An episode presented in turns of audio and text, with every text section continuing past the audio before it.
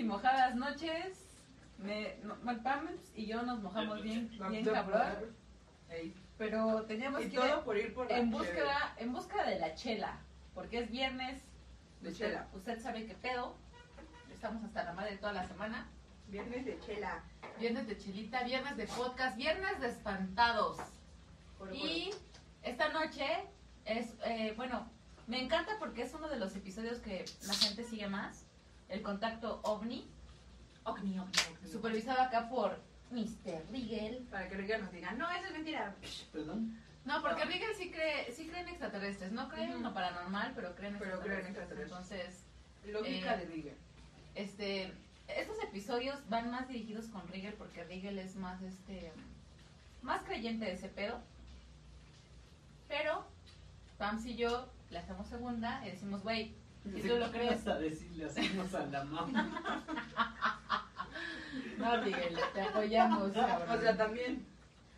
But, este, episodio número, número, despierten, Número este, 79. 79. colaboradores. Perdón, es que estoy acá. Episodio número 73. No, Nueve. 79. Volumen 3. Está Volumen potente. 3. ya. Volumen 3. Pues deja de reírte, güey. De antemano una disculpa. Pero bueno, estamos aquí. Yo soy Jules Yo soy Pams. Y yo soy Rigue. y vamos con todo. Episodio número 79. volumen 3 de Contacto, De Contacto OVNI. OVNI. Tenemos eh, algunos datos como... Bueno, tenemos dos temas que tú traes, Pams. No sé, ¿algún los cinco de? Yoruba. Ah, también. Pams trae los cinco de Yoruba y Rigel trae el caso de Del dos Cash amigas. Landrum. Exacto. No, bueno, Cash y Landrum. Cash y Landrum. Dos es, amigas. este, bueno, no son amigas, es que. Bueno, sí, sí, sí son amigas. Sí, yo sí Es que es, No me contaron bien el es chisme que son tres personas. Es una Y el chava, niño. es una chava, una señora y un niño. Y un niño. Pero no supe cómo asociarlos, sinceramente. Bueno, pero es- tenemos es dos caso- casos que se basan en, en anécdotas De un cuarto contacto. No, de un cuarto y de un segundo contacto. Ajá. Ajá. Pero bueno, este, antes de eso ya saben, vamos a dar temas, este, datos curiosos, la noticia de la semana, el chismecito chingón. Claro. Y este, para los que ya se conectaron, por favor, díganos hola, Hola. cómo la están pasando. Buenas noches. Está lloviendo en su háganos así, ¿cómo país, en su delegación, no sabemos qué pedo. Es el saludovni. Por lo, pro- por lo pronto aquí en la delegación Coyoacán está lloviendo a cántaros. A que- madres, como No digo. mames, fuimos a la tienda Y nos cayó sin paraguas y de pronto, ¡Pum! como que Tlaloc dijo, órale. Pero Nos nada nos detuvo. Plátano. ¿No? Ujú. Eh, Pero cuenten, Rigel, Pams, pues, ¿qué traen? Cuéntenos qué tal ha ha estado su semana. Eh, Odín nos dice buenas noches, saludos y salud. Salud, aquí la seguimos. Saludovni. Ujú. Saludovni. Completamente en vivo, cabrones. Comenten. Eh, Julio Contreras nos dice hello, ho ho. Hello. Julio, ¿cómo estás? Eh, recibí tu mensaje y sí, ya este, voy a escribirle a, a nuestro compañero de, del bedroom. Uy, uy, uy. Ya, ya vi los chupes, salud, dice. Ahí dice salir. Salud. Creo que dice salir. Perdón, pero aquí Pamela Pamela no puede con no eso. perdona a nadie. Ajá. Entonces, eh, ¿tienen ustedes alguna noticia o dato curioso? Sí. A ver. Cámara. Tengo una noticia de que, bueno, estamos viendo que están las etapas de vacunación y, eh, bueno, tal vez ustedes no lo saben, ustedes pues ya deben saberlo, no lo sé, pero eh, la vacuna de 18 a 29 años todavía no se pone en Coyacán, que va a ser la Sputnik. Todavía no, no, porque no había llegado y no sé qué. Y se supone que tenemos, o sea, ya está contemplado que para la siguiente semana empiecen a llegar. Entonces se aproximan las fechas para, Para, la para los más jovencitos de mayores de 18 años en Coyacán de la Sputnik. es. Coyacán. Justo, justo hace rato este, me, me dijeron, Ujú. nos acaban de decir esto, ya te va a tocar y te va a tocar Ujú. la Sputnik. Sí, Y yo, ah, va a ser en. Coyacán Y tu y jaque. en Iztapalapa y ahorita les digo en cuál otro. Porque también los de Iztapalapa faltaban. Son los de Álvaro Obregón, Azcapotzalco, Iztapalapa y Coyoacán. Nos va a tocar la Sputnik. Banda, vacúnense. Recuerden que es algo muy importante. No sean antivacunas porque se les va a cargar la verga y los vamos a extrañar mucho. Selección natural le De llaman. antemano, un saludo. Se me Los cuidas. quiero con el cocoro. Cámara, Rigel, ¿tú qué traes? Ok, eh, denme un segundo, denme un segundo. Bueno, en lo que River lo encuentra, tengo un, da- un dato curioso de que existe un insecto. mm, un insecto. Un insecto. un insecto, no sé por qué dice así. Un insecto pequeñito, pequeñito, que es eh, pariente de las cigarras. Eh, se llama, bueno, le dicen ninfa insecto eh, platidae, que se parece a esto, Literal, una palomita. una palomita de maíz. Güey, a lo mejor ya me comí una en el coche. Y nadie se había dado cuenta. Porque yo me he topado con palomitas que no sé por qué están en el auto. Digo, ahorita no, pero antes de pandemia íbamos mucho al cine. Antes, antes no era tan higiénica como ahora. Pero me tocaba de que llevaba así a la familia al, Cinépolis. Perdón por el comercial. Cinépolis patrocínanos. Mm. Sí, Por favor. Y de repente, pues ya saben, el paquetote de palomitas. Y no faltaba quien las tirara, ¿no? Porque niños. Y de repente. Y ya sabes, como que te asomas y ves algo debajo del auto y del, del asiento y tú así de. No, no mames, no se puede quedar ahí. Ni modo. Ni pedo. Entonces, eh, ya se le enseñé a. Junes, es una, o sea, vela, ríe tu vela.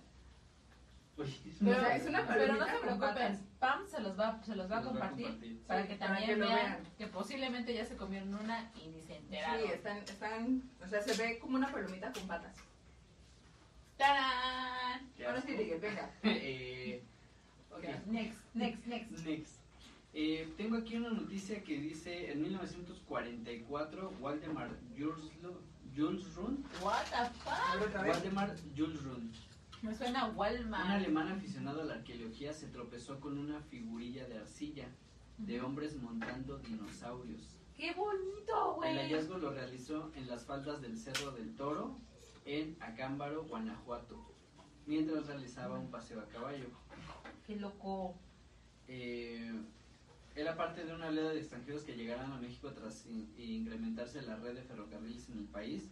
Supo que esta pieza lo, capturaría, eh, lo catapultaría la fama a la meca de los excavadores más importantes del mundo. Y cómo no, si esta figura sugería una posibilidad que estaba descartada, que humanos y dinosaurios ocuparon el mismo tiempo y espacio en el planeta en algún momento. Odilon Trujillo y las miles de piezas. Eh, sabía que era demasiado pronto para dar a conocer su descubrimiento a la comunidad de arqueólogos, consideró que necesitaba más evidencias y así fue como contrató a, la un ayudante de nombre Odilon Trujillo para que éste lo auxiliara en la localización de un mayor número de piezas. Y para motivarlo todavía más, Jules Ruth le propuso a Odilon pagarle por cada figurilla que desenterrara 12 centavos de dólar.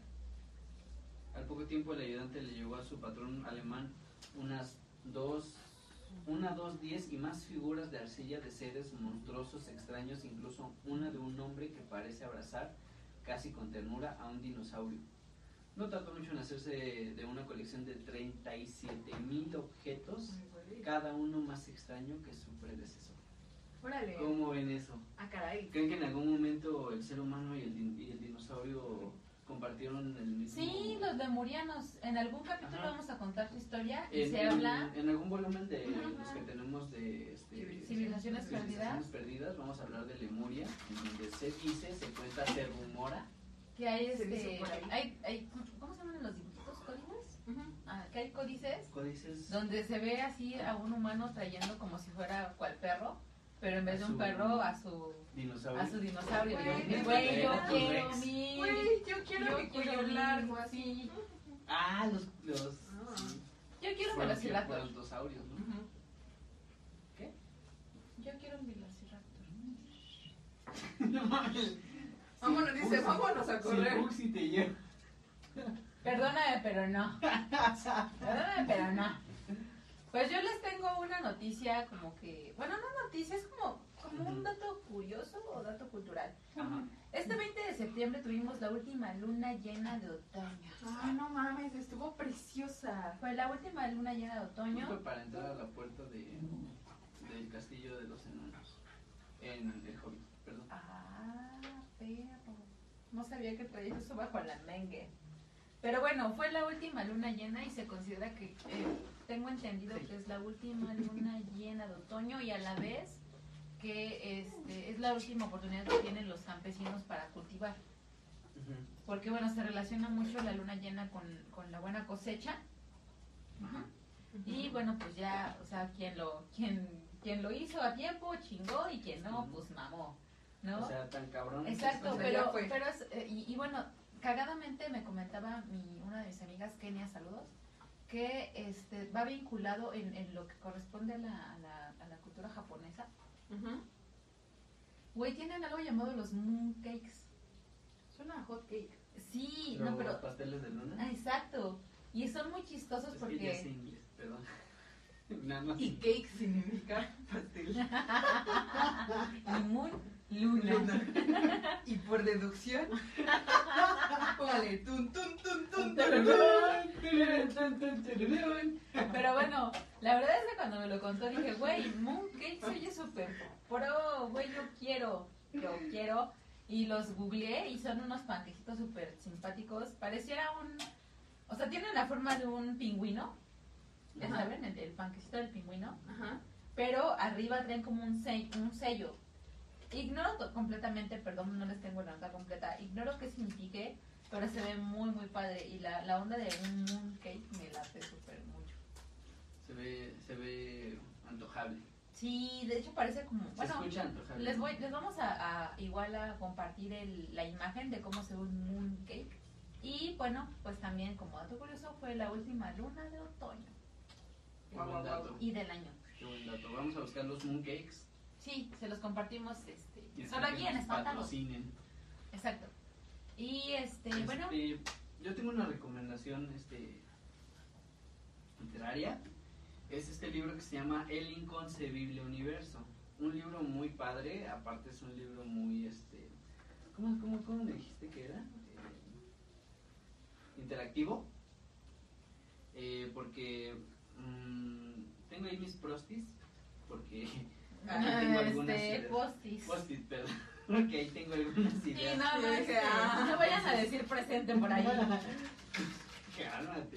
Entonces, eh, tú abres el libro y tiene ahí varios, eh, en, en los varios capítulos tiene códigos QR en donde tú lo abres y Pepe Gordon te explica. Pepe Gordo, Y Pepe Gordon güey. es quien habla en la hora nacional. Él sí cae bien. Entonces, escaneas el código con tu celular y ya te explica, ah, bueno, vamos a tratar de... ta-". O si no, te, te muestra videos de las entrevistas que ha tenido con Pepe los- Gordon es muy educativo. Ajá. Es un güey que te sabe explicar chido. te muestra las entrevistas que ha tenido Sin con los científicos o con los físicos para poder hacer este libro. Tanto como este, ah, porque aquí se tratan miles de temas. O sea, yo creo que cada tres hojas es un tema diferente. Nótese las notas de Rigel.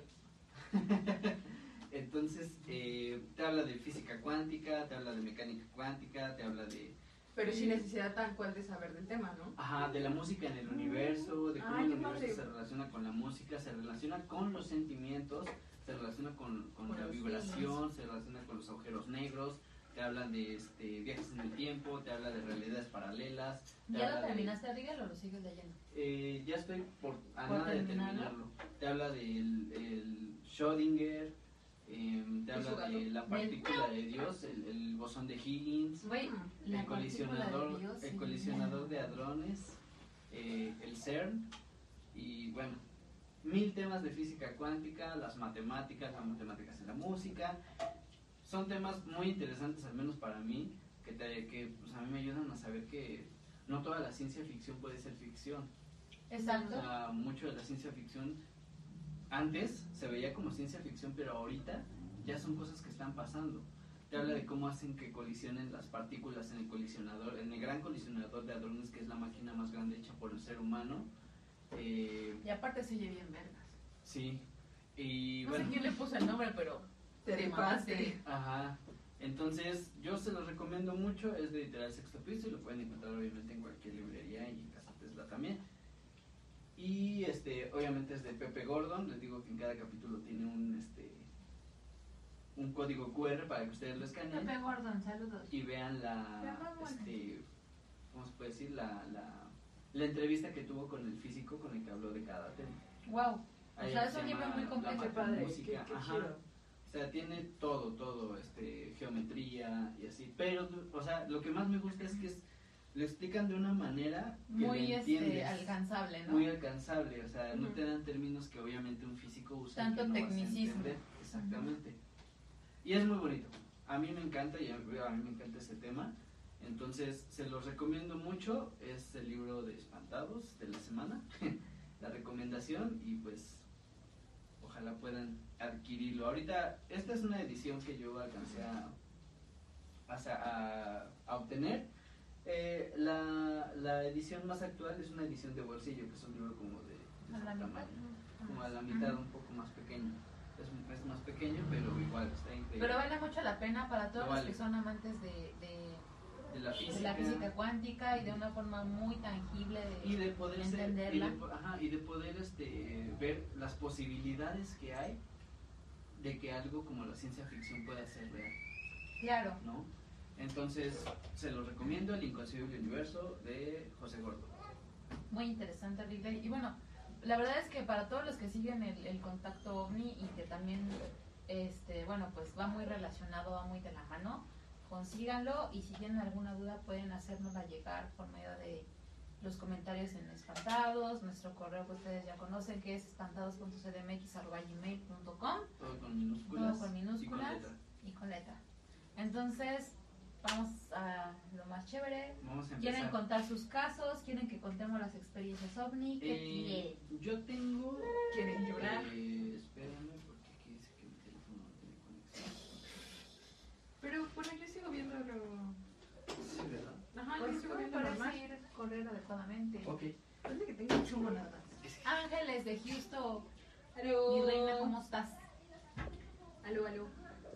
Sí, sí, normal. Sí. Pues yo veo que está este. Sí, o sea... Yo veo que mis, pande- mis pendejadas están fluyendo. Ok, hola Ángeles, y bueno, vamos a, bueno, yo voy a empezar con mi, mi caso que, que yo investigué, que se llama eh, el caso Ambos, de... ambos casos están muy interesantes, tanto los de Yoruba como el de esta Cash Landrum. Vicky, no me acuerdo cómo se llama la otra. Es este, dame un segundo, es Betty Cash Y, y Be- y Vicky Landrum, y el nieto de Y Vicky, el nieto de Vicky. que se llama Colby y que tenía 7 años en ese momento. Son eh, tres eh, personas, dos, dos, obviamente Betty Cash, que es una joven, Vicky Landrum, que era una señora, y el nieto de Vicky, que era Colby, que era un niño de 7 años. Eh, los tres tejanos de Houston, Texas.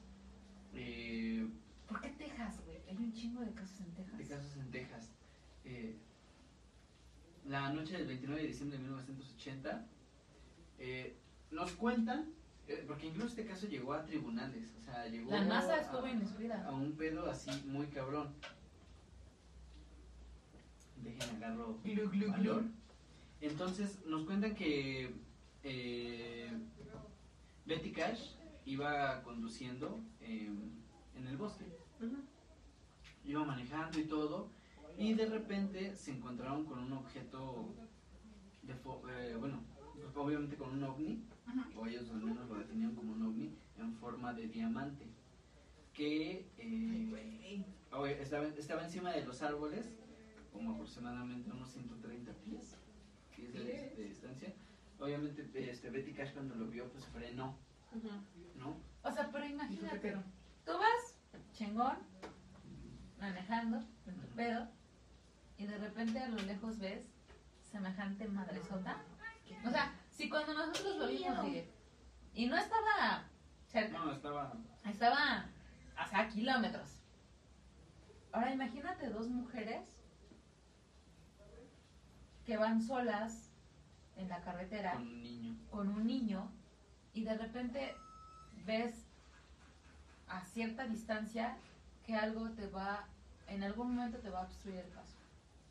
Ujú, Está a para cagarse. eso, o sea, sí les iba a obstruir el paso, eh, frenaron para salirse, se salió Betty y se, sal- y se salieron y se salió Vicky O sea, frenaron y Ajá, se... y se salieron, dejaron ¿Del coche? dentro. ¿Del Ajá. coche o del del coche, Ok, salieron del coche, no sé, yo imagino como para ver qué pedo pasaba, claro, lo lógico. pero sentían un calor de la chingada, o sea, se percataron de que hacía un pinche calor intenso que les que sentían que la cara les estaba ardiendo.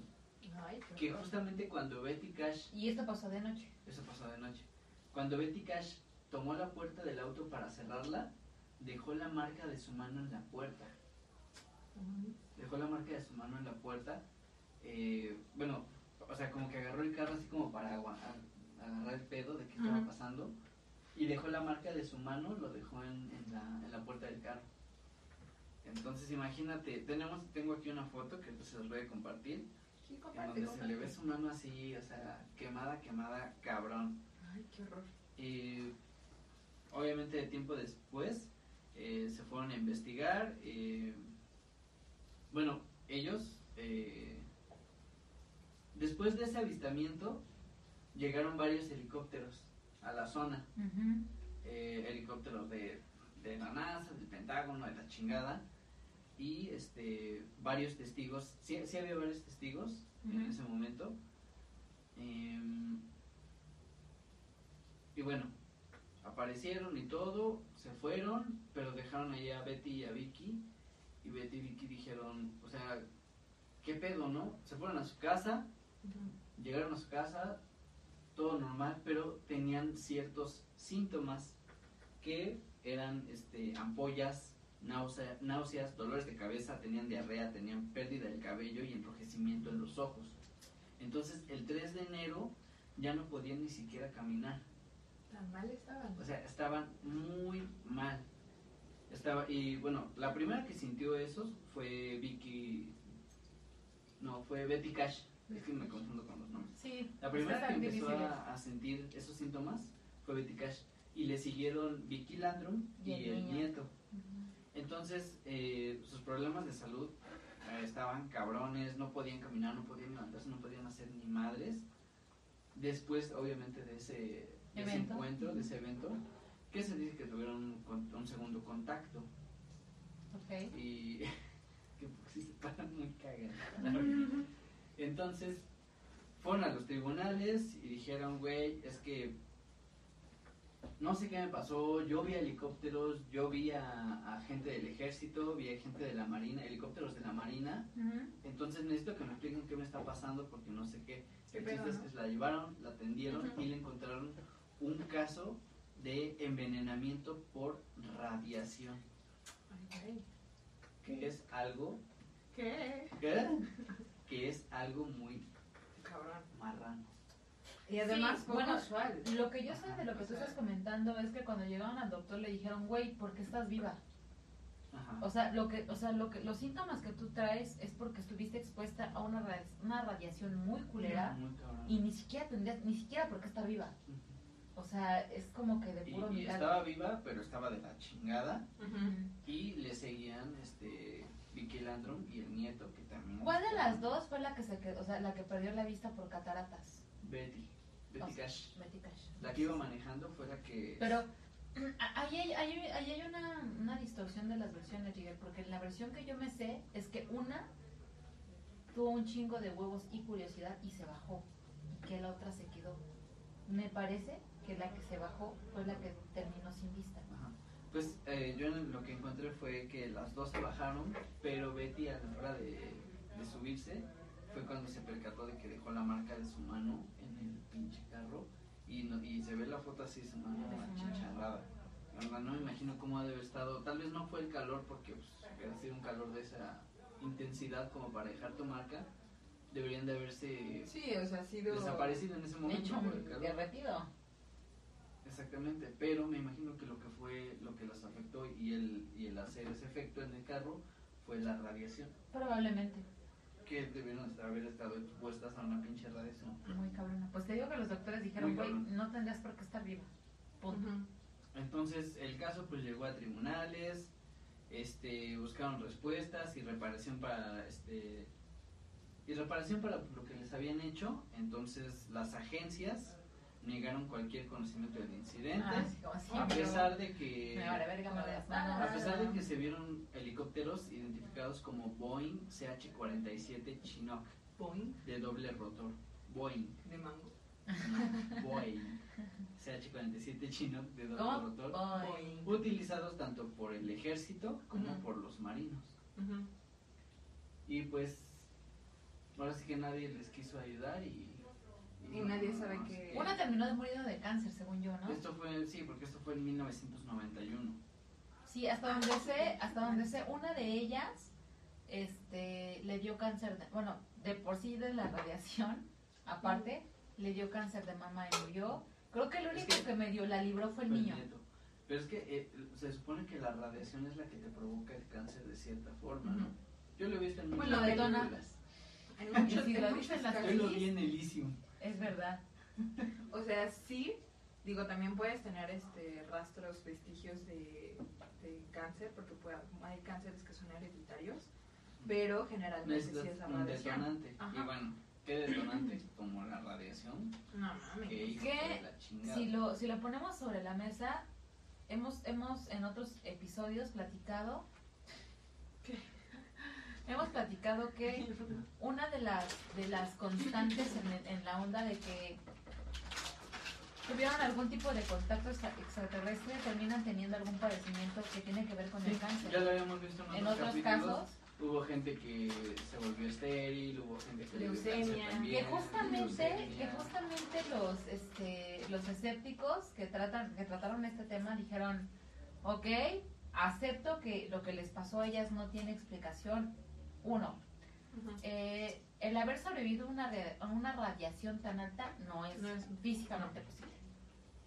Ajá. O sea, realmente no, o sea, en, en, actualmente no te puedes exponer a radiación más de dos horas y obviamente tienes que tener cierto cuidado. Exacto, traes- y el nivel, que- y el tienes- o nivel, sea, ajá. Traes trajes de astronauta, güey, y no puedes estar más de cierto tiempo.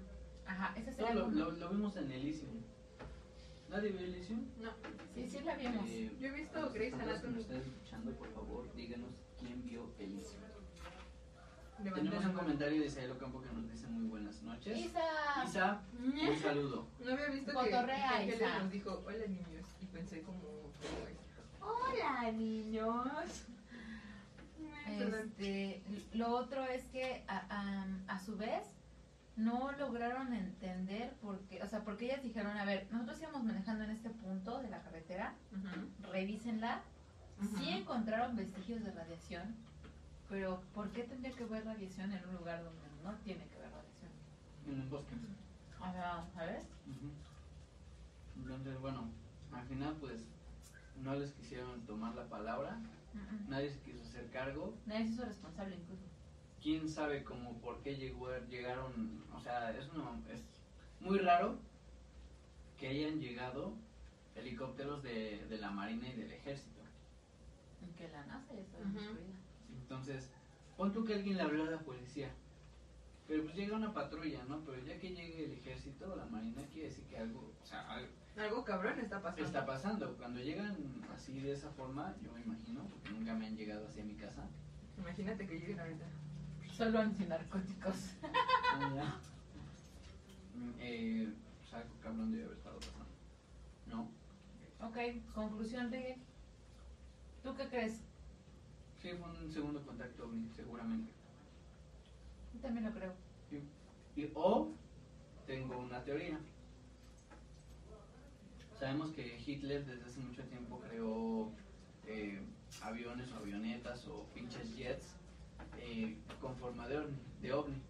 Entonces, seguramente fue alguna prueba militar O sea, que no se fijó en que su, estaba quizá estaba cerca de su campo. prototipo irradiaba radiación. Porque no sabemos, obviamente, o sea, no sabemos con qué, con qué motor o con qué fusión o con qué fisión eh, funciona esta nave que tal vez la hicieron los humanos. Ok, yo te tengo otra. Y, Entonces tal vez su motor o, o lo que usa para impulsarse emana radiación en vez de... ¿Y qué tal si los extraterrestres necesitan ese nivel de, radia- de radiación para poder estar allí, para poder contactarte. Mm, Es otra. Que tengan que tener a lo mejor un radio con cierta radiación para poder estar, para poder, porque evidentemente no creo que ellos puedan respirar, como, o sea, como en, como en Superman,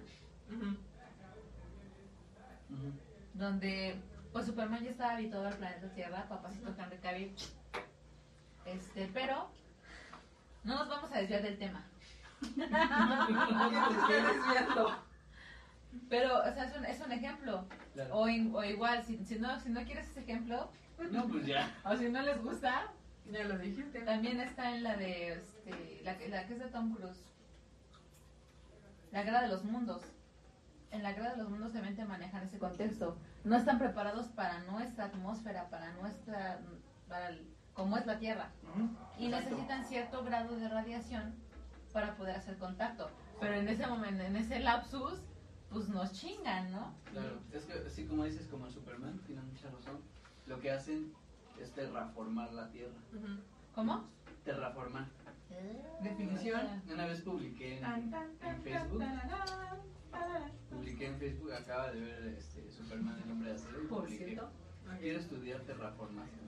Un chingo de gente, no, pues métete a la UVM y hay un chingo de carreras y está, no mames, acaba de ver Era Superman. mame. Pero, sí existe. O sea, yo me imagino eso, ¿sabes? E incluso, mucha gente, o Elon Musk, dice que se podría terraformar Marte explotando una bomba atómica en Marte Ay, no. para que se cree una atmósfera como la de la nuestra. Eso es terraformar, adaptar un planeta, Ah, yo dije la definición. adaptar un Ah, planeta mira, a tus este, necesidades. Chale, ya estás en Biológicas. Vale, verga, o sea, te estamos poniendo un chingo de atención. Sí, es sí, un planeta, crear la atmósfera o crear Para el- tus para poder necesidades. vivir. Para tus necesidades biogeoquímicas y biológicas. Eso sí es la terraformación planetaria. Y lo escucharon aquí, cabrones, en En Espantados. Completamente en vivo.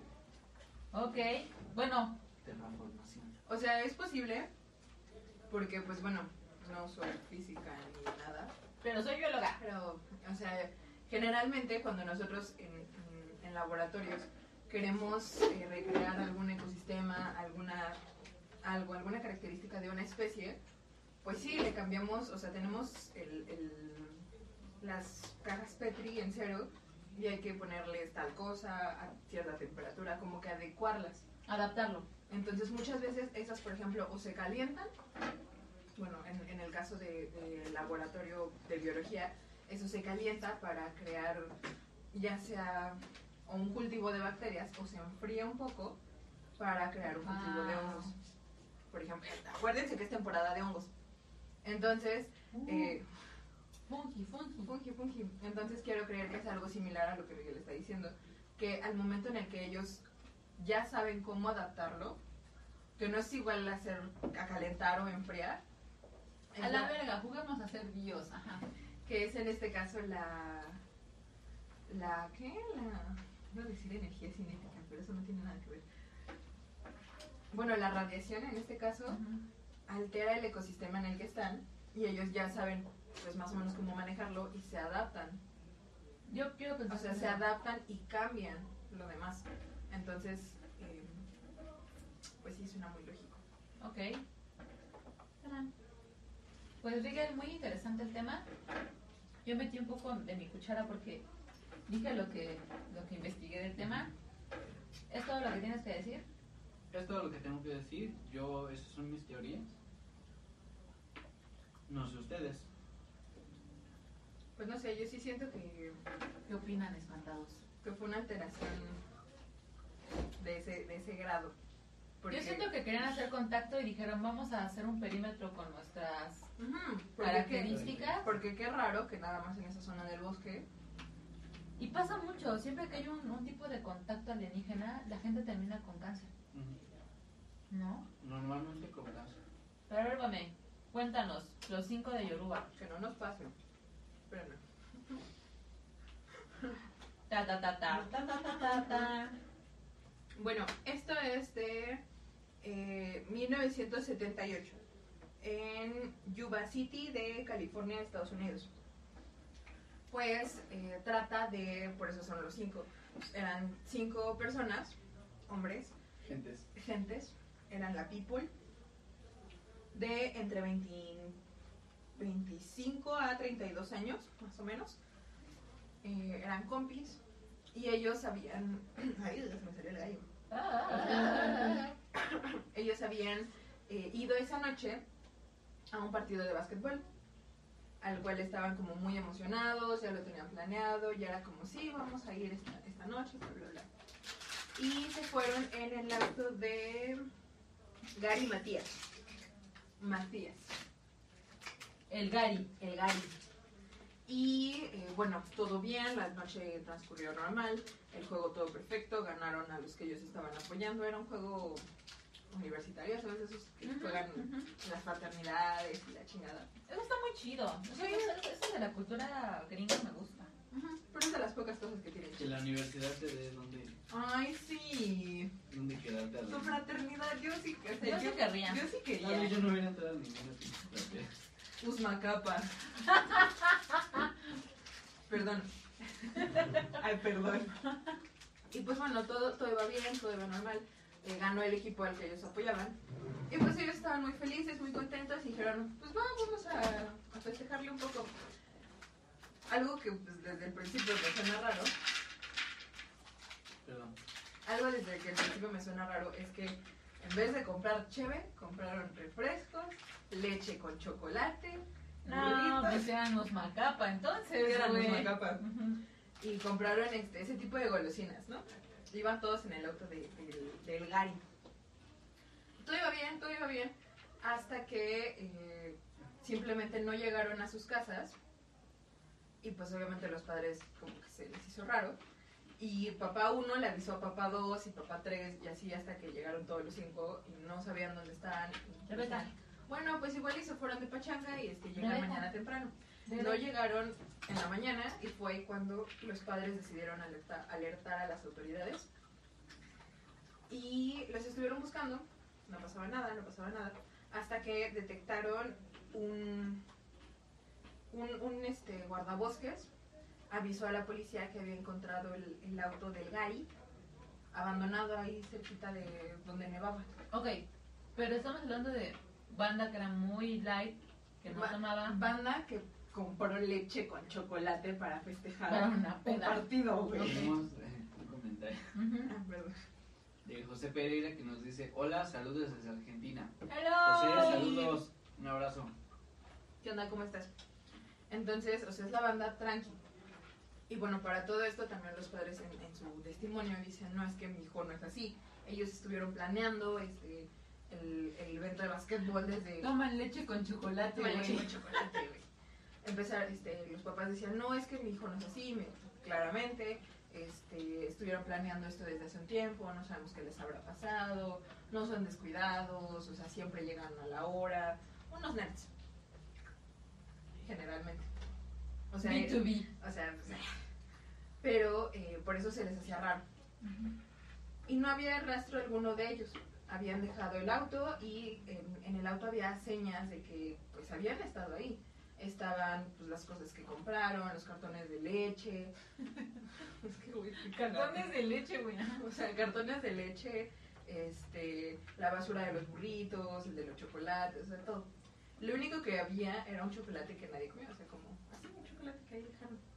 Qué estúpidos. Entonces, eh, pues así seguían buscándolos, nadie decía nada, este, poco a poco el, el, el registro de la policía pues llegó un poquito más lejos y fue cuando ahí un testigo dice haberlos visto esa noche que desaparecieron. Y este testigo dice, ok, yo estaba cerca, estaba a unos metros, mi, mi auto de- se descompuso y él estaba muy cerca de tener un infarto, un, no, un paro cardíaco, me parece. Un min- es algo así, un mini infarto, paro cardíaco, no sé bien la diferencia entre esos dos. en pocas palabras se le iba a cargar la Se le iba a cargar la chingada. O sea, él ya lo sentía, ya lo sentía venir y no podía empujar el auto. O sea, no. San Plátano venía por él. Ok.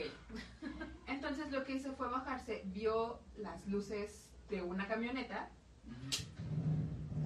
y él eh, asegura que había visto prim- primero en su primer este testimonio asegura que había visto a una mujer a un bebé y que les habló les habló que le ayudaran porque necesitaba ayuda y bla bla bla pero que no le hicieron caso que de hecho apagaron las luces y guardaron silencio A la verga, qué culeros. y yo que el señor dijo, no, no, no, no, agüito. Poco después hizo lo mismo con otro, o sea, creyó que eran diferentes, pero en este caso ya eran como linternas, ya no, eran la, ya no era la luz del auto, ya no eran, na- pues, no decir natural, pero ya no era a esa magnitud, ya eran lamparitas. Y que hizo lo mismo, les habló, pidió ayuda y ninguno dijo nada, se quedaron callados y apagaron las luces. Qué extraño comportamiento. Exacto, entonces bueno, ya después este, el señor resulta que sí tuvo un mini infarto y bla bla bla. Y eh, algo, un testigo, un testigo, este, la ma- una de las madres dice, no, pues es que mi hijo no es así, mi hijo al primer grito de ayuda va en chinga. Entonces como que no le concordaba que fuera pues así de la nada. Poquito después encuentran, porque en esa zona era como con nieve, eh, pasa un tiempo y encuentran, acuérdense que son cinco, encuent- encuentran cuatro cuerpos. Ay, no mames. Cuatro cuerpos a unos 13 kilómetros de donde estaba el auto. Cuatro, falta uno. Entonces, pues ya se empezó a hacer las averiguaciones, qué les pasó. Resulta que, que ellos habían Pero estado... estaban juntos. Ajá. Pero es que lo curioso es que eh, cuando les hicieron las autopsias, ya saben, encontraron que estos cuatro, después de la fecha de la desaparición, todavía estuvieron vivos unos, que Como una semana. Ay, cabrón. O sea, ya ves que, no sé, yo no sé nada de ese tipo de temas, pero ves que se puede mm, Saber la fecha en la que Ajá. se empezó o a sea, no descomponer el exacta, cuerpo. pero sí Ujú. aprox. Entonces aguantaron todavía esos- esa, esa O sea que los cuatro cuerpos tenían eh, niveles de descomposición variados. Ujú. Cada uno se murió en distinto tiempo a pesar de haber estado juntos. Eh, sí y no. Porque resulta que dos sufrieron de hipotermia. Entonces, eh, me parece que la hipotermia pues, a- a- como que atrasa un poquito el proceso. De descomposición, sí. Entonces, bueno, eso de entrada ya se te hace raro. Y Gary nunca apareció. Nunca apareció ni el cuerpo, ni rastro alguno. No se sabe absolutamente nada de él. La información que encontré dice que actualmente lo siguen buscando, pero eso fue del 78. La verdad es que desconozco si sí lo Y es que lo, lo, lo curioso de estos casos es que, por ejemplo, siempre que tocamos temas así, o sea, temas así de fuertes o así de, de controversiales o de oscuros, siempre hablamos que pasaron entre los 70s, Ujú. máximo rayando los 90s, ya sabes, 80 y Sí, sí, tantos. sí. Y después de ahí se pierde todo ese tipo de eventos. Se pierden esos rastros. Sí, sí, sí. Sí, sí me explico. O sea, por ejemplo, yo no he escuchado en unos do- en un este en los 2000 Ajá, que haya pasado. que sucedan ese tipo de cosas. O sea, un cabrón que te diga, güey, yo vi esto y esto y lo grabé y la chingada, ya sabes. No, no, no, no. Sí, no. o sea, eso ya no. O sea, los casos más extraños, yo tengo uno- un, un caso muy extraño que es una, una desaparición, bueno, son do- dos desapariciones, pero no te digo los nombres, así que solo les contaré una, muy raras, este, pero terminamos. Ya terminé. No, yo pensé que iba a seguir hablando, por eso No, comí por mejor mí. no. Entonces, este, pues ya como que de entrada se les hacía raro, decían como por dónde está Gary, o sea, ¿por qué cuatro y, y Gary no? Ujú. Muchos pensaron que Gary había sido el, El asesino. el asesino el que les dio a todos, pero eh, poco después de que los encontraron, en donde habían comprado los, los burritos y La leche, la con leche, eh, la cajera dice haberlos visto ese, esa, pues ese mismo día y que vio a los dos más altos, que en este caso era Gary y uno de los cuerpos encontrados, hablando por teléfono. Que eso fue el único recuerdo que, que tiene de ellos. Y bueno, el, el- su jefe de, de esta persona que los vio asegura que sí, que también, pero que pues a partir de ahí no les, no les siguieron sí, el rastro ni nada. Y tampoco concuerda el hecho de que hayan estado tan lejos de su zona, ¿sabes? Porque punto aquí estaba el, el partido, de este lado están sus casas y estos güeyes estaban hasta acá. O sea, como que no, coordi- no, no había una coordinación. Sí, no había o sea, no tendrían por qué estar hasta allá Ujú. y pues no, o sea, y menos en una zona tan, pues no riesgosa, pero pues poco, poco usual para alguien. Claro. O sea, no. Y, y tú dirás, bueno, el auto estaba, no sé, se descompuso, se acabó la gasolina. ¿Han visto la película de Extraña Obsesión? Con Julianne Moore. No, yo he leído un libro que se llama, ah, no, es, olvídalo. Bueno, termina la historia. Entonces, eh, tú dirás, bueno, el auto tenía algún defecto, no sé, ya se acabó la gasolina, todo. Pues no, cuando los policías decidieron prenderlo, arrancó bien. No tenía detalles, tenía gasolina suficiente para regresar. Súper raro. Y de hecho es algo que también, volvemos, el dueño del auto era Gary. Y su madre dice, el auto era su adoración. No hubiera dejado así nada más el auto. Y menos porque, pues, o sea, todos sabemos que si tenemos un auto y nos bajamos, subimos el vidrio. Ah, tenemos los cuidados. Subimos el vidrio, el botoncito, todo. Pues resulta que este auto tenía los dos vidrios de atrás abajo. Está rarísimo. Entonces, pues bueno, o sea, así O desaparecieron sea, de la nada. cuatro cuerpos, Gary desaparecido. Y el auto, o Abandonado. sea, No, no, no. Muy raro. Y de hecho, acuérdense, los cuerpos estaban a 13 kilómetros del auto. O sea, no fue como que estuvieran ahí abajo. Como si hubieran bajado a algún lugar, hubieran abducido a Gary. Ajá. No, no solo a Gary, A a todos. Ajá, y los todos. fueron dejando. Y como que, ok, ya me sirvió, adiós, ya me sirvió, adiós, ya me sirvió, adiós. Como como como Ve qué cositas. siniestro. Eso es muy siniestro. No suena tanto a una abducción. O sea, sé que. Sé que- bueno, se me hace muy descabellado. Porque, por Sí. ejemplo, cuando los abducen hablamos de meses. Años incluso. De muchísimo tiempo, no de... Algunos que, ni, ajá, algunos que ni siquiera porque regresan. hemos hablado de casos en donde los abducen a las 12 de la noche y luego de ahí a las 5 de la mañana ya los regresan a su casa. Bueno, o sea, también estamos de acuerdo que los tiempos pasan diferentes en... O sea, para ellos, para nosotros. Tenemos Tenemos comentarios. comentarios de... um, mm, Misael. pero deja ver si hay alguno antes. José Pereira. Sé. Misael nos dice, no estamos solos. La existencia de seres que son visitantes está comprobada. Estoy de acuerdo en que no estamos solos. Dice Ok, Alex. Ah, Alex a veces dice, estoy de acuerdo en que no Os. estamos solos. Os, Os, es el mando. no con Dios. Entonces, o sea, sí se hace raro. Porque pon tú, ok, los, los... Ok, ¿tú qué piensas acerca de este, tema? De, de lo que Ay. investigaste. Pues la verdad es que sí, sí, o sea... ¿Abducción? ¿Secuestro? No. ¿O a- No, porque si hubiese sido secuestro, no lo sé, o sea, cuando es secuestro es con otras circunstancias. Y, güey, no te llevas a Bueno, cuatro... hay güeyes no. que secuestran y, ¿Has como dice, hay, hay, ¿cómo dice? Hay hombres que solamente quieren ver el mundo arder. Ajá. Sí, o sea, eso también lo entiendo. Pero no sé, o sea... O sea, que ¿tú no, sí me- no me crees que cuadra. sí fue, sí fue una onda extraterrestre? Sí, porque realmente no me cuadra porque en la zona en la que los encontraron no había nada. ¿Ok? O sea, una planicie. Es como, hay un caso, ¿no? Que, que también te- deberíamos de hacerle un, un episodio de unos güeyes que desaparecieron en una montaña, no sé si los topan. No. No. Desaparecieron en una montaña y estuvo bien rara su, su...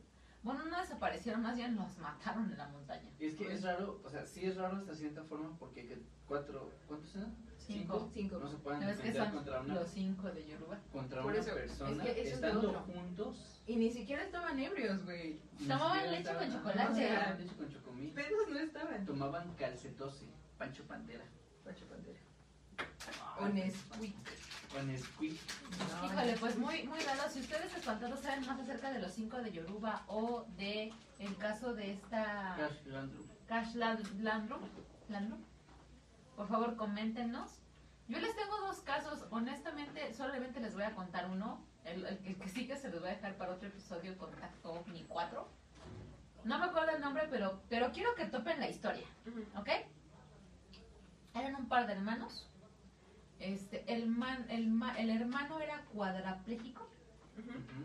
Cuadrapléjico es aquel que está completamente inmóvil. Y vivían en un, en un, en un, en un, en un lugar de Texas. Ve. Ok. O sea, ya sabes, rarísimo.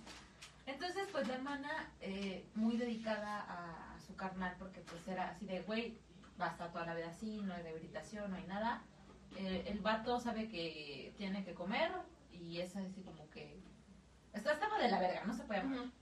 Pero la hermana. Pero la hermana dijo, güey, me vale verga, es mi hermano, yo lo voy a cuidar, no quiero que le des este Nada. eutanasia, bye. Y entonces todas las mañanas la, la mujer, la hermana, agarraba y lo sacaba. No sé si, si topan que en las, en las casas de Estados Unidos siempre tienen como una terracita o un lugar donde puedes... Es que no sé cómo se le llama, tiene un nombre. Pórtico. Un pórtico, en el pórtico. Ajá, exacto, Pórtico. la mecedora. Exacto.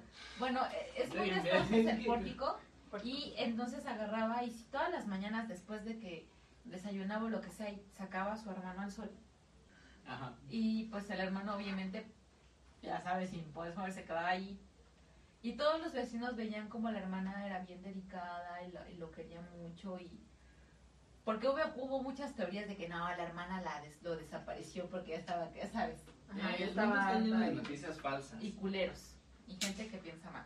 Pero bueno, total de que la morra un día agarró, sacó a su carnal como cada mañana, se puso a hacer los los los este hot cakes, la verga.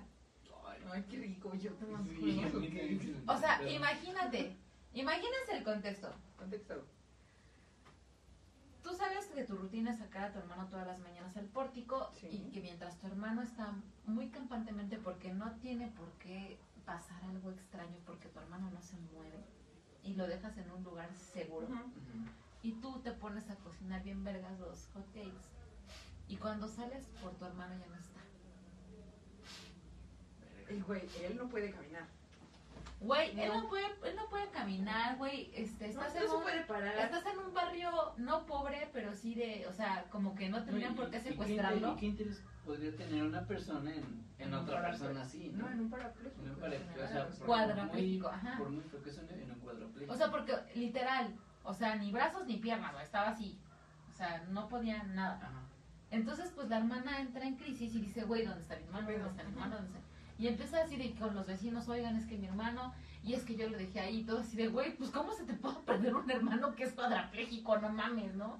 Entonces, empieza a buscarlo, va a las- con las autoridades, las autoridades dicen qué raro, qué pedo, y empiezan a investigar que si hay un seguro, que porque es muy raro que tu hermano se haya desaparecido, y la empiezan a mirar con ojos raros y súper mal pedo. Pero estamos hablando de que eso igual pasó en los ochentas Ujú. al día de hoy no saben qué pasó con güey. O sea, no le han encontrado. No lo encontraron. Ni lo encontraron, ni encontraron un este un motivo como para que el hermano lo haya desaparecido, ¿sabes?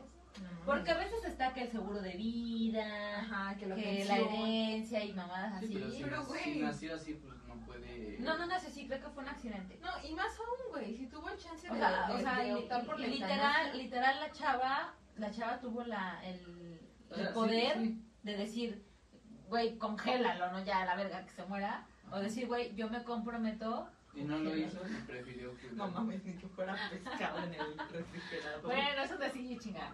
O sea, En estado vegetal, ¿no? Ajá. O criogénico. bueno, así me, me refería a eso. Congélalo. A la verga, Pamela. No mames.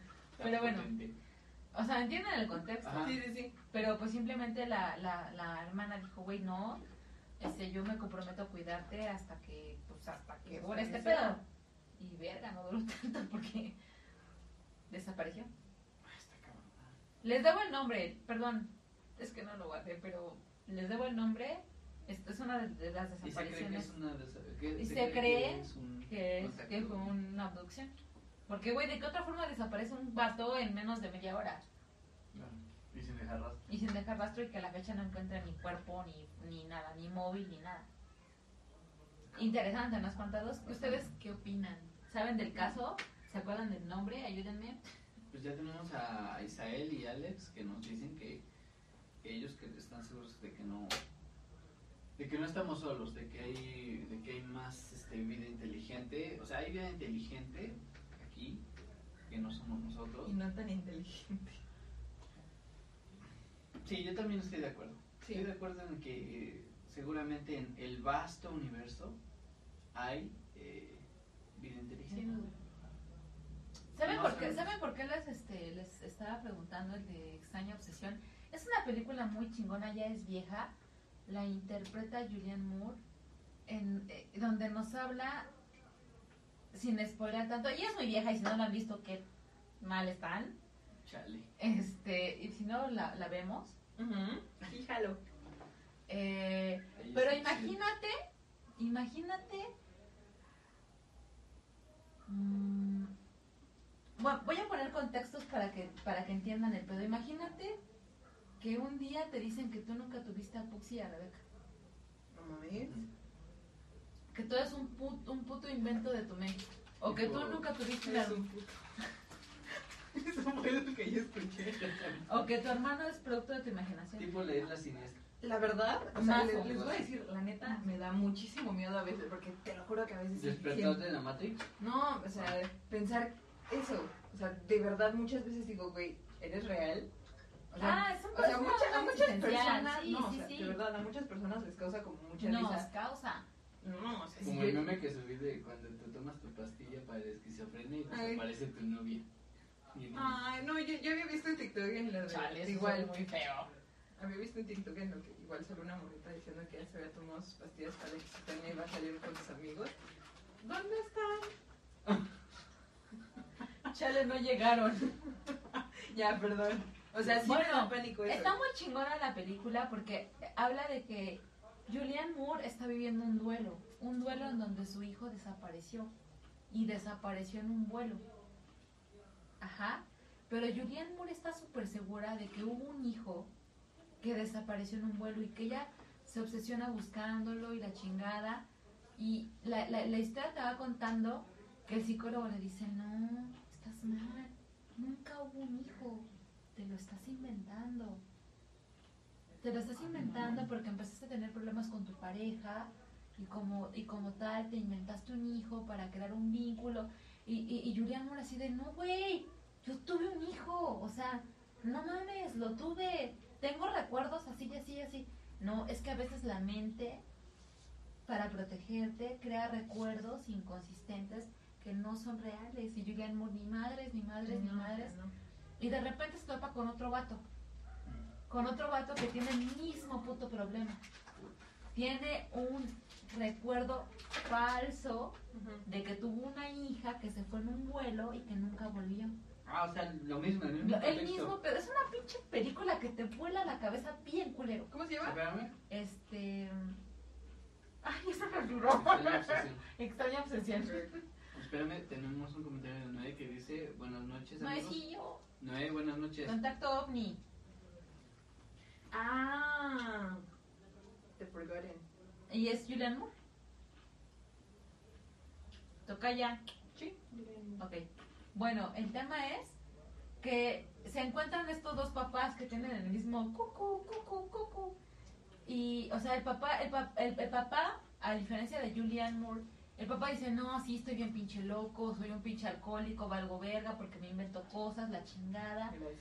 Y, y, y Julian así de, ¿quién, qué, qué, qué psicólogo te está tratando?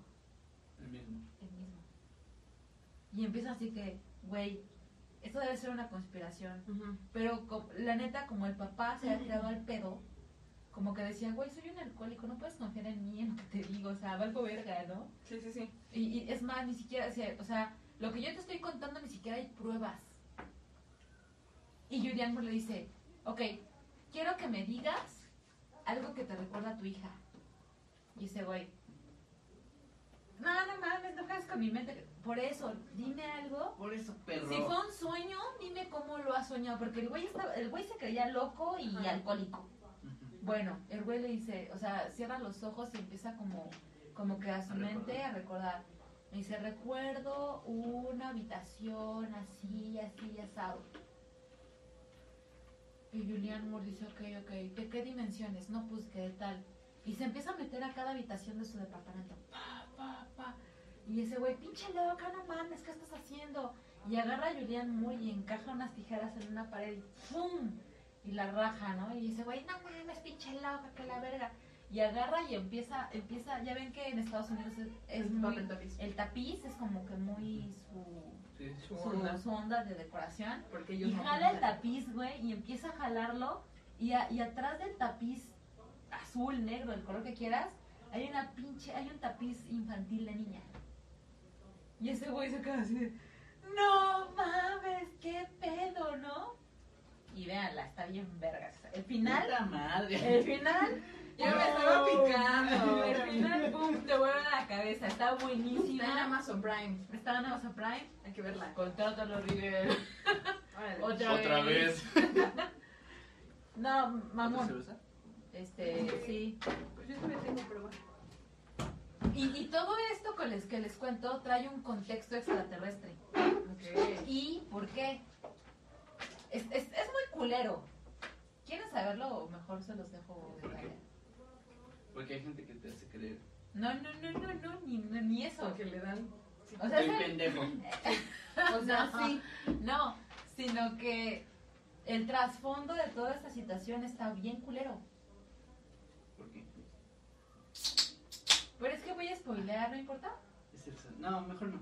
Mejor no, porque. Mejor no, O sea, porque el- sí la el- quiero ver. El final, el final te vuela la cabeza y te deja un hueco en el corazón.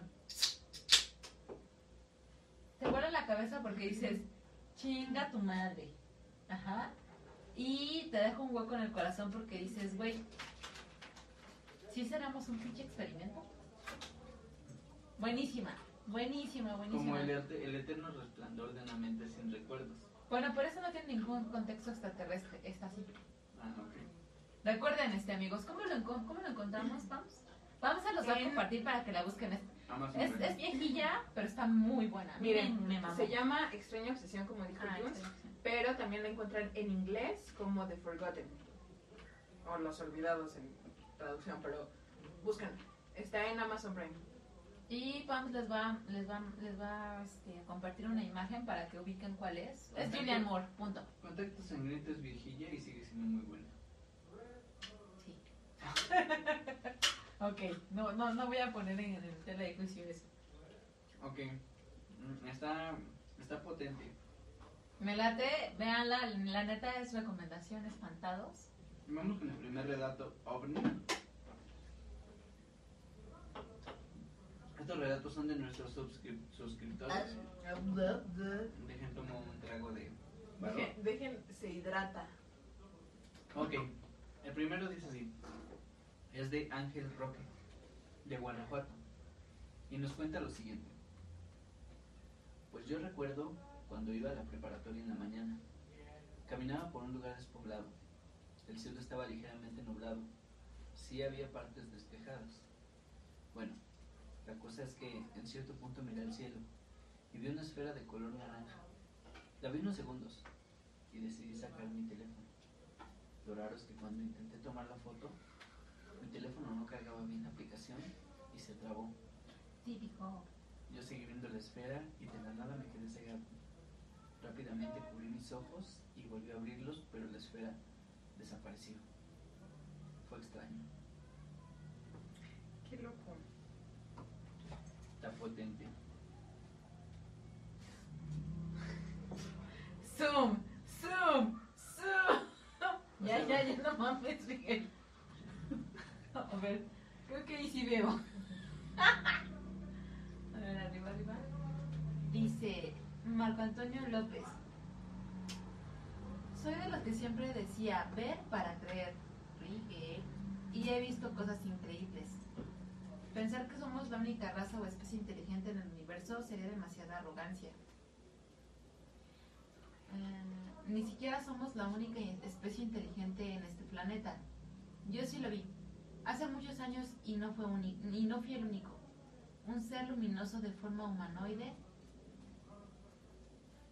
que solo se podía distinguir los orificios de los ojos que resaltaba en negro. Mis compañeros gritaron al unísono cuando lo vieron. Era de noche y pasaba a menos de dos metros frente, a la ven- frente al ventanal de uno de los dormitorios de la planta baja de mi casa. Creo que lo asustaron porque salió corriendo. Durante muchos años creímos que fue un fantasma, pero ellos no corren de esa manera. ¿Cómo que ellos no Inclu- corren de esa manera? Incluso este Marco Antonio, después de ese mini relato o anécdota, le pregunté, bueno, ¿y dónde pasó eso? Y me dijo, la verdad es que fue hace muchos años y yo andaba como de misionero, un pedacito en Sudáfrica. Ay, wow. Dice, entonces, evidentemente cuando, o sea, en Sudáfrica, o sea, o sea, todo lo ven como paranormal, o sea, ni siquiera lo vieron como un extraterrestre o algo así. Simplemente dijeron, que, o sea, esta gente la que vio fue un fantasma. Dice, pero, dice, güey, yo no lo vi como un fantasma. Pero no me quiso decir exactamente en qué punto. Ujú. Y sigue, vamos. Pero, pues bájale, güey. Gracias. Esta historia es de Fernando Monslavi. Yo sí creo. Salve. Ah, Mons Monsalve. Ah, que de ladito se veía diferente. Fernando Monsalve. Yo sí creo. Es, pero no es. Ay, tuve la foto. Ya, perdón. Yo sí creo. Una vez vi una especie de cubo en el cielo. Tenía luces bastante raras y era totalmente oscuro. Cuando lo recuerdo, pienso que no pasó, pero hay varias personas que dicen haberlo visto. Al menos así sé que no estoy loco. Híjole, no nos dijo de dónde era. Voy a leer este para que tú leas el que sigue. Este es de Israel J. Surk. Bueno, yo he visto esferas en el cielo color gris metálico en flotilla. Me refiero a mucha información. Estaba despejado y no había viento. No sé qué tan alto, pero se veían pequeñas. Fíjate que esa, esa onda de las esferas es como también Es como muy común. Eh, vi, vi un video, un TikTok, de un buzo. Está buceando, valga la redundancia. No. Pensé que estaba en el espacio. Pero hay una esferita, Ajá. hay una esferita que se empieza a mover así de. y su madre, pero a una pinche velocidad y sin, sin hacer eh, corriente. O sea, se movió bajo del agua como si estuviera en el puto aire. Voy a intentar buscarlo para compartir. Sí, por favor. Eh, ¿Cuál dijiste? Esferas. Ok, este es de Julio Staipe. Solo sé que de niño vi cosas raras en el cielo, que hasta ahora sigo pensando en saber qué cosa era eso. Del que sigue porque estuvo muy corto. Luego sigue el de Karen Corso. Dice, estaba fuera de mi casa cuando en eso vi que tres bolas de luz estaban en el cielo. Era de noche, se movían de lado a lado y después de un rato desaparecieron. ¿Quién sabe qué era o quiénes eran? Tan. Ah, Tatiana. Tania. Ah, no. Perdón. ¿Cómo Tania. ya no le dices algo, eh? Eh. Tania HJ. Vivo en Jalapa, Veracruz. Un día, teniendo mi ropa, vi varios objetos brillar como plateado o algo así. Eran más de 10. Eso fue hace como 5 años.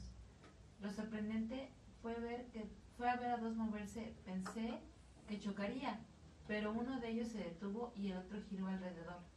La verdad, no tenía buen set y traté de grabar, pero no se vio nada. Años después me encontré que un reportaje donde decían el mes y el año en que se vieron los objetos extraños, aquí en Jalapa. Y si hay video y me emociona haberlo visto. O sea, es el chido porque, es, güey, no estoy loca, ya sabes, así de, güey, sí, Como de sí, yo también sí, lo sí vi, pasó. güey. Ajá. Exacto. Pues que, este, yo digo, apenas les estuvimos compartiendo eh, unas publicaciones de algunos este, aviadores, de Ujú. algunos este, Sí, muchos, a la gente que le dio like, muchas gracias, personal porque... de la Fuerza Aérea que, que llegó a ver este, ovnis. Entonces me gustaría leerles algunos unos casillos. Como quieras y yo. ¿Cómo ves? Y dice así. Primavera de 1949. Cuatrimotor interceptado por un ovni. El primer caso ocurrido en territorio mexicano de encuentros de ovni, de aviones con ovnis, es el registrado en la finalización de la década de 1940. Este caso se encontró en el libro de Interceptados sin disparar, escrito por Renato Vesco. Este famoso investigador italiano nos relata, en la primavera de 1949, sobre tierras calientes mexicanas, con los motores funcionando regularmente y al unísono, un cuatrimotor militar americano transitaba por encima de la península de Yucatán, en dirección a una base de Texas. En el vasto cielo vacío no había ni una nube, y en la pesada calma tropical solo sobresalía un lejano puntito luminoso. Sin duda, un globo sonda inmóvil. ¿Un globo sonda? Un globo sonda. ¿Y aquí? Aproximadamente a la misma altura adoptada por el avión, a medida que se acortaba la distancia, el punto luminoso adquiría contornos más precisos, revelando las características inconfundibles de un platillo. Atención, atención, avisando todo personal, exclamó el comandante a través del interfono. Objeto volante desconocido a 320 grados. El disco se halla estacionado en el espacio y a una altitud de 2.500 metros del suelo, rodeado por una ligera capa de vapor o humo blanquecino. Al llegar a, una milla del mismo, los aviadores se pusieron a observarlo atentamente, esperando discernir cualquier detalle constructivo que comunicara a las autoridades superiores. La esperanza resultó vana. Después de efectuar una serie de leves oscilaciones en torno a su eje vertical, como una penosa a punto de detenerse, como una peonza a punto de detenerse, la misteriosa máquina se puso súbitamente en movimiento, casi de perfil, y se acercó velozmente al aeroplano. Respira. El disco enfiló hacia el avión y pasó rozando el extremo del ala izquierda, dando una serie de vueltas vertiginosas alrededor del avión, dejando casi sordos a los tripulantes. El piloto decidió descender en picada para librarse de este juego y parar su descenso a mil metros. El disco siguió al avión y repitió su juego y esta ocasión el disco relucía como un espejo al sol. En esos momentos, el avión empezó a registrar irregularidades en su funcionamiento y probablemente debido a las fuertes turbulencias ocasionadas por las maniobras del ovni, probablemente debido a alguna interferencia. Bajo esta circunstancia, perdieron por completo el control del avión. El capitán ordenó a la tripulación que abandonara el aparato. Una vez ya suspendidos de sus paracaídas, los pilotos observaron con rabia que mientras el aeroplano se precipitaba, el ovni se elevó en forma vertical. Güey, me imagino a los pilotos cagados. Cagados. Cagados. Cagados. Cagados. Cagado. Así de que, güey. O sea, porque todo apuntaba que era un tema hostil. Así de. Estrellate, culero. Ajá. Mal. Mal Pero pedo. también qué buena reacción. No, y qué chingones pilotos. Sí. ¿No? Y, y, y no mames, sí se oye de terror. Sí, o sea, güey, huevo, no todos pueden ser buen pedo. Tiene que haber culeros entre esa pinche raza. Así O sea, como hay. nosotros. Ajá, claro. Así como vemos los lindos, hay los culeros. Los lindos. Ok. Sí, sí, sí, la verga. Sí, sí, la siguiente. Ese fue el primer avistamiento ovni aquí en la Ciudad de México. Bueno, en México. ¿Y pasó? ¿En los 40? Ajá. ¿Me quedé? En 1949. los 40, ok. Ok. Y bueno, esto es cortesía de un libro que consiguió Rigel, que mencionamos hace un, en el segundo contacto ovni. Ah, que se llama Los ovnis y la aviación mexicana. Búsquenlo. Y pues aquí tiene varios relatos desde. Pueden conseguirlo con Juanqui en el sótano de Coyoacán. Juanqui, saludos, gracias. Aquí hay otro relato que dice así. ¿Quieren leerlo? Eh, ¿Tú, Pams, quieres darle una quieran. Es que yo no tengo ¿Es lentes, me esto? vuelvo muy torpe sin Ajá. lentes. Hasta Ya acá. termina. Ok. Pásale el micrófono. A la niña.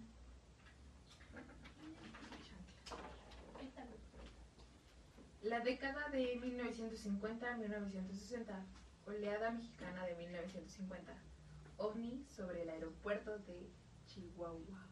Chihuahua. Chihuahua. Una de las primeras referencias que tenemos de la oleada en México del año 1950 la encontramos en el libro de Antonio Rivera, Platillos Volantes en Iberoamérica y España. La nota afirma lo siguiente. Según un inspector de Aeronáutica Civil Mexicana, el cual realizaba un viaje por los estados del norte del país, afirmó que el día 3 de marzo, uy, 3 de marzo calculó que hacia las 3 de la tarde, estando en la ciudad de Chihuahua, fue testigo de la observación de un objeto de forma discoidal, el cual presentaba un color amarillento y que por sus conocimientos en aeronáutica estimó que la altura del objeto era de 5.000 metros. Según palabras del mismo inspector, el extraño objeto se mantuvo sin realizar ningún movimiento alrededor de 5 minutos. Este avistamiento se realizó en el aeropuerto de la ciudad de Chihuahua. Afirmó también que despegaron dos aviones para tratar de identificar dicho objeto, no pudiendo realizar esta misión. Como dato complementario, otras 20 personas fueron testigos de la observación de dicho objeto de forma de disco. ¿Qué tal? Mira nada más esto. Bueno, básico, Rigel, ¿no? que es el que ha estado leyendo más ese libro, ¿qué opinas, Rigel? ¿Es un, qué, qué te parece el libro como tal? ¿Fue una buena recomendación? Creo que sí es una buena, una muy buena recomendación. Obviamente eh, es que hay muchas cosas, ¿no? Que hacen difícil o fácil una lectura. Una de ellas es por capítulos. El Consejo del Universo es una lectura súper fácil porque los capítulos son cada dos hojas. Este es mucho más fácil porque son testimonios. Entonces, en una, en una hoja te puedes encontrar dos testimonios y eso lo hace muy Amén. ameno. Ujú. Exactamente. Terminas de leer, te pones a reflexionar lo que acabas de leer y dices, güey, no mames, o sea. Así que amigos, a los que gustan del fenómeno ovni, es un, es un libro eh, nada pesado, en sentido como lo cuenta Rigel, es que eh, de repente hay, hay libros que pueden resultar muy interesantes, pero a la vez muy pesados para, por, para continuar. Exacto. Le dices, ay, güey, no mames, es lo mismo, es lo mismo. Sí, cuando los capítulos son muy largos. Exacto, y que a lo mejor te tienes que, eh, o sea, sí tienes que tener mucho gusto por la lectura para continuarlo, para después ya encontrar como a la mitad o al final El éxtasis. el de historia. la historia. Pero este no, o sea, siento que, ¿cuál- ¿qué edición quedamos que, no, que, no, no edición, ¿sí es edición? ¿Cuántas veces se ha impreso el, el libro? Mm, creo que. O sea, es, es un libro que sí, o sea, que se mantiene constante en el gusto de la gente que, que le llama la atención el tema ovni. Que ha sido impreso, ha sido impreso varias veces. Sí. Pero. No, bueno, esta es la primera edición. ¿ok? Esta es la primera edición. Sinceramente, no sé si haya más ediciones. Pero bueno, o sea. Está. El libro es muy bueno. Tiene, les voy a leer índice que es 50 años de encuentros de aviones con ovnis en el espacio aéreo mexicano. Eh, demanda de la década de 1940 al 50, de 1950 a 1960, de 60 al 70, del 70 al 80, casos extraordinarios del 80 al 90, la década perdida.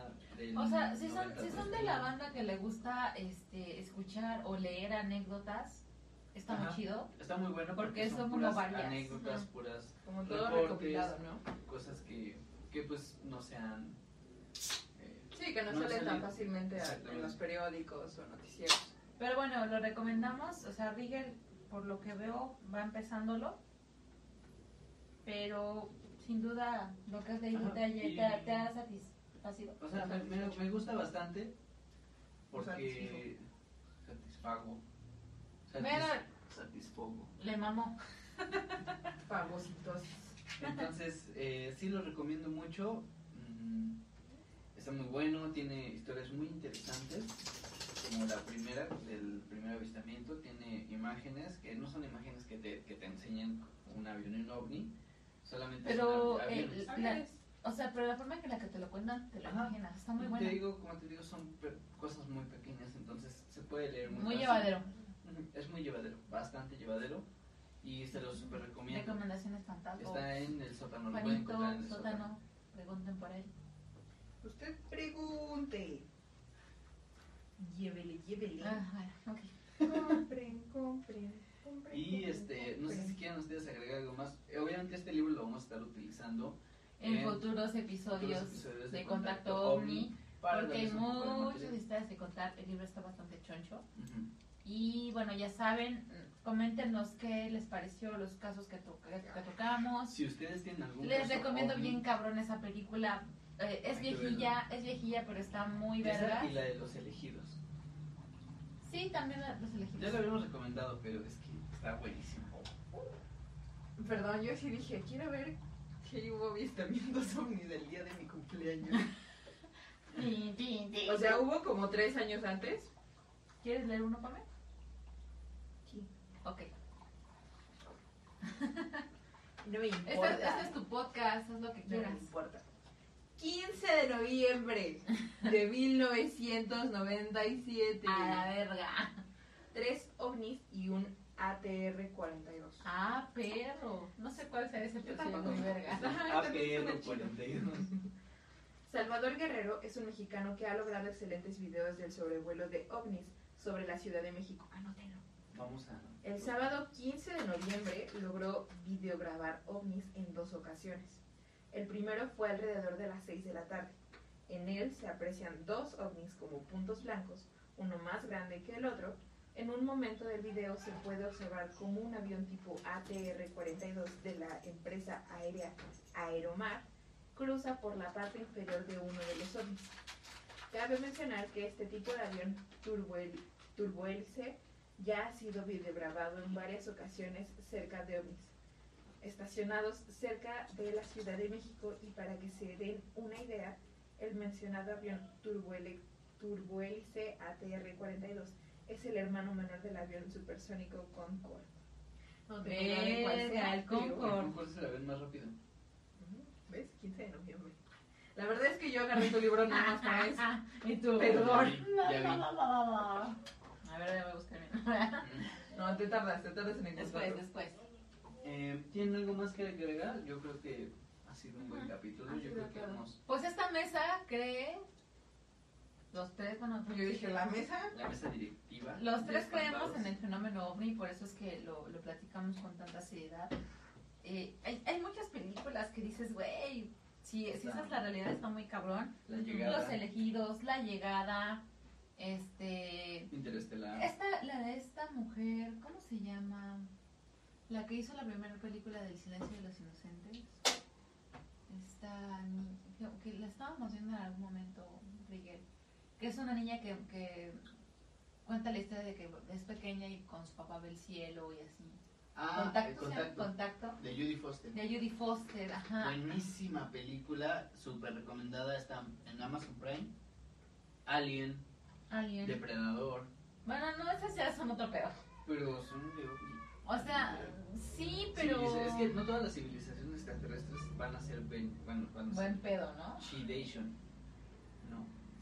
O sea, ve, crónicas marcianas. Crónicas marcianas te hablan de cómo el ser humano colonizó Marte de una forma culerísima. O sea, de, de una forma que.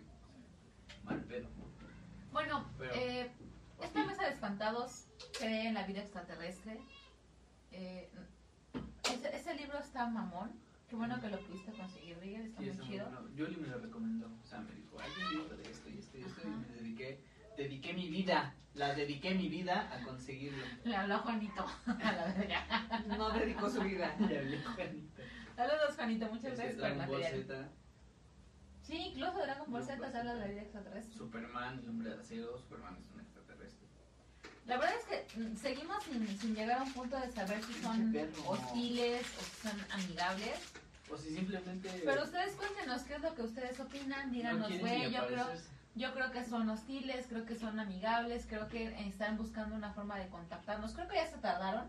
Si de verdad quisieran contactarnos, ya se tardaron mucho. ¿Has visto ese meme en el que está el. Pues vas en el auto y vas a sacar el boleto, pero que no lo alcanzas? Te asomas y abres la puerta. ¿Has visto ese? ¿Cómo le explicamos esto a los extraterrestres? Luego le explicamos. Quizá por eso no nos han cosas. contactado. Ajá. Como que han de decir. Para muchos somos un, es- un experimento, por ejemplo, si, si, si ven la de la, la película que les recomendé hoy, está muy, es- está muy, muy culera en el sentido de, ah, somos tus pinches conejillos de indias, culero, pero, o sea, véanla, No les pienso spoilear más. Está muy buena. Ya es viejita. ¿De, de qué año es, Pams? ¿Lo tienes por ahí todavía? No, bueno. Bueno, ya, ya es viejilla, ¿no? No es como muy nueva. Pero cómo te manejan las cosas, dices, güey, ¿y si están haciendo eso con nosotros? La Matrix. La Matrix, por ejemplo. La No, Matrix, pero la Matrix no se ve extraterrestre. extraterrestre. Pero por el este 2004. planeta en el que creemos que vivimos no. Ve, no 2004. O sea, es una película viejísima. Pero te vuela la cabeza. O sea, a mí me encantó. El final es así de. ¿No mames? Buenísimo. Vean, espantados. Esto ha sido todo por hoy. No sé vean, si vean Miguel también este, o algún, Pams algunos tengan algún este de- algún Yo comentario sí, último. eh, pueden ver algunos capítulos que hablan sobre este tipo de, de cosas, de cosas que pasarían, ¿no? Ujú. Eh, Love, Death, más Robots en Netflix. Sí hay unos capítulos de este extraterrestres alienígenas bien cabrones, pero muy buenos. Entonces, súper recomendable. Pams, ¿tú qué, cierras este episodio? Este, pues yo, o sea, ustedes lo saben, yo no soy tanto de los temas de este caso, pero pues, Ovni. ovni, Ovni. ovni. Pero, este, pues no sé, hay, hay, hay muchas películas, la verdad es que no sabría recomendar ninguna porque, pues, güey. No es tu hit. E.T. O sea, no sé, como que sí siento que si no nos han contactado es por algo. Y, y, pues igual y tomémoslo en cuenta, ¿no? Igual y como que seleccionan la población, que ya lo hemos hablado Los anteriormente. elegidos. Y, y pues nada, creo que nos toca esperar y que no nos dé cáncer. Fin. Ya. ¡Tarán! Pues creo que ha sido un capítulo muy bueno, muy Sí. este, dinámico. Sí, la verdad es que tocamos eh, buenos temas. No sé ustedes qué opinen. Sí, me Creo gusta. que- Misteriosos. Misteriosos. Gracias por la gente que colaboró con sus comentarios. Entiendo que eh, gente que te puede decir eh, con la mano en el corazón, güey, yo te juro que vi un ovni o, o sea, porque como tal, ni siquiera, o sea, ni siquiera estamos seguros de que ha sido un extraterrestre, pero sí un ovni. Cuando la gente dice, güey, no era un avión, no era una cometa, no era, Ah, no era. Superman, No era Superman. Ojalá que sí fuera Superman. Este, No, pero no no lo es. Este no deja de ser un ovni, un objeto volador no, identificado. Como el, el, el video que les compartimos hace hace poco. Hace un par de días. Eh, es decir, güey, me, me decía este mi hijo, güey, pues no parece un no parece un ovni. Le dije, "No." O sea, no me dijo, "No parece no pareciera una nave." Y me dijo, pero si es un objeto volador no identificado. Dice, porque no parece ni un avión y no parece nada que esté luz. en el contexto de lo que lo conocemos. que conocemos, exacto. Entonces, eh, sigan creyendo los que creen. Si tienen alguna evidencia, algún texto, alguna anécdota, lo que sea, compártala para el siguiente episodio, el volumen 4 Volumen 4 de Contacto en, en la cual, como dice Regal, seguiremos compartiendo este material de este libro que está bastante interesante y bueno y llevadero. Y bueno, traeremos otros casos. También tengo, tengo otro caso que no voy a contar porque es para el otro si no se me gasta. Próximamente.